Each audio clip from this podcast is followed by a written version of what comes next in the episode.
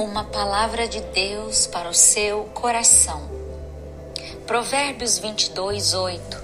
O que semeia a injustiça cegará males, e a vara da sua indignação falhará. A lei da semeadura e da colheita.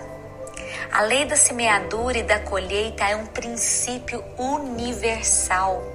Não podemos semear o mal e colher o bem.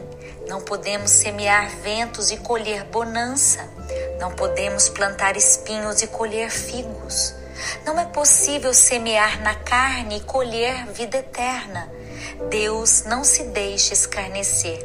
Ele retribuirá a cada um segundo as suas obras e dará a colheita a cada um conforme a sua semeadura.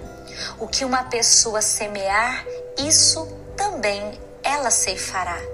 Quem semeia a injustiça colherá males. Quem semeia maldade colherá desgraça e será castigado pelo seu próprio ódio. O castigo da sua indignação será completo. Há muitas pessoas que agem como se essa lei fosse uma farsa. Passam a vida semeando a maldade e esperando no final colher bens.